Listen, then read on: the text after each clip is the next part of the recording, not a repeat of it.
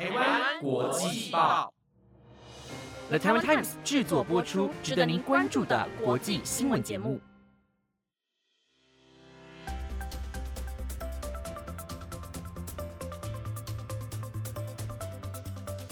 各位听众朋友，晚安，我是方怡，马上带你来关心今天十一月二十一号的国际新闻重点。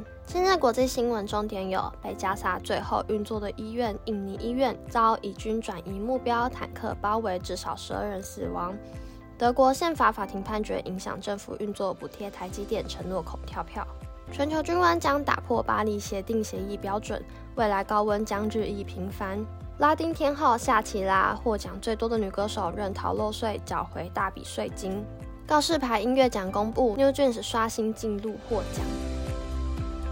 首先带您持续关注以巴冲突的最新情况。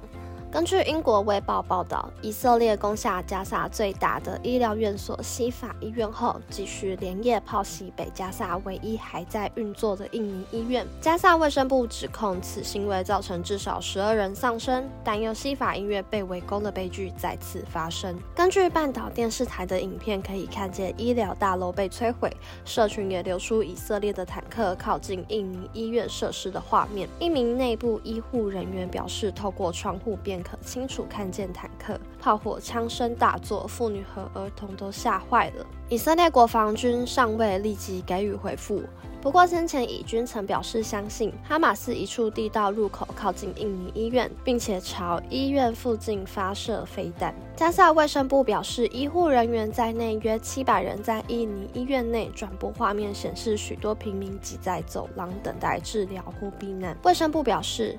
已经合作红十字会协调救援病患，可是尚未收到以军承诺开放安全通道。WHO 二十日表示，全加萨共三十六家医院，目前仅剩十所维持运作。世外紧急计划执行主任莱恩表示。现在的印尼医院处于极端压力。印尼医院由印尼出资建立。印尼外交部长勒特诺指责攻击医院明显违反国际人道法，并督促以色列盟友呼吁以军停止暴行。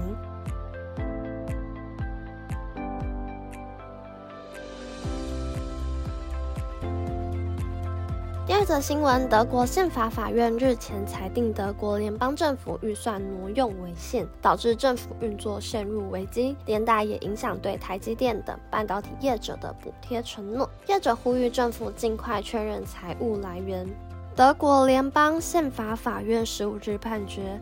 联邦政府将2021年抗疫预算挪用为气候与转型基金为限。这笔协助转型低碳经济的基金规模达600亿欧元，大约新台币两兆元，导致德国政府的运作因预算缺口而陷入危机。由于其中也包含对半导体业者设厂的补贴，业界担忧德国政府对英特尔和台积电的承诺是否跳票。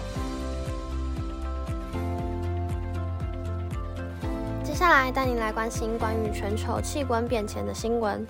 近年来，气候变迁创下许多新纪录，天气变化日益严峻。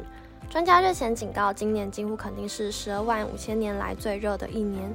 欧洲联盟气候监测机构副主任博吉斯在社群 X 中分享初步数据，指出本月十七日的全球均温比工业革命前水准高出了摄氏二点零六度，这是全球升温首次突破摄氏二度，越来越多温度数据超过预测。据 CNN 报道指出，哥白尼气候变化服务的数据只是初步性质，仍有待现实生活的观测才能在数周后确认。博吉斯也指出，地球一天的升温超过摄氏二度，并不代表巴黎协定。被打破，但也凸显正在接近国际间达成共识的上限。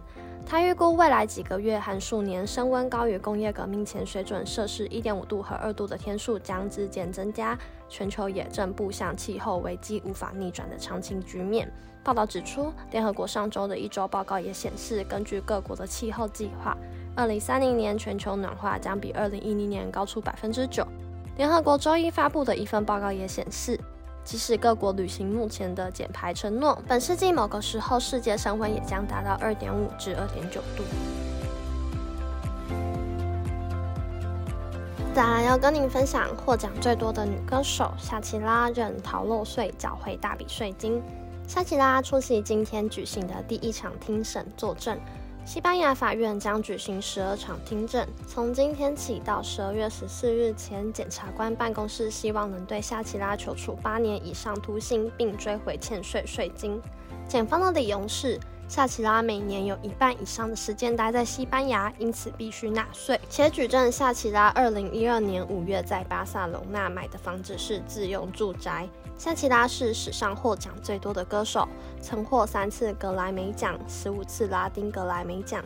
七座告示牌音乐奖，四十二座拉丁告示牌音乐奖，两座 MTV 欧洲音乐大奖，六座 MTV 音乐录影带大奖等等荣誉，甚至还曾受金球奖提名。而稍后再根据路透社报道，夏奇拉与检方达成和解，愿意支付所欠税额的二分之一，以免受到审判。作为认罪协议的一部分，他将接受部分指控，并缴纳七百三十多万欧元，大约新台币二点五亿元。另外，他还接受另一笔四十三万八千欧元（大约新台币一千五百一十三万）的罚款，避免三年有期徒刑。塞奇拉透过声明表示，达成协议的决定是基于个人情绪和情感考量，与法律原因无关。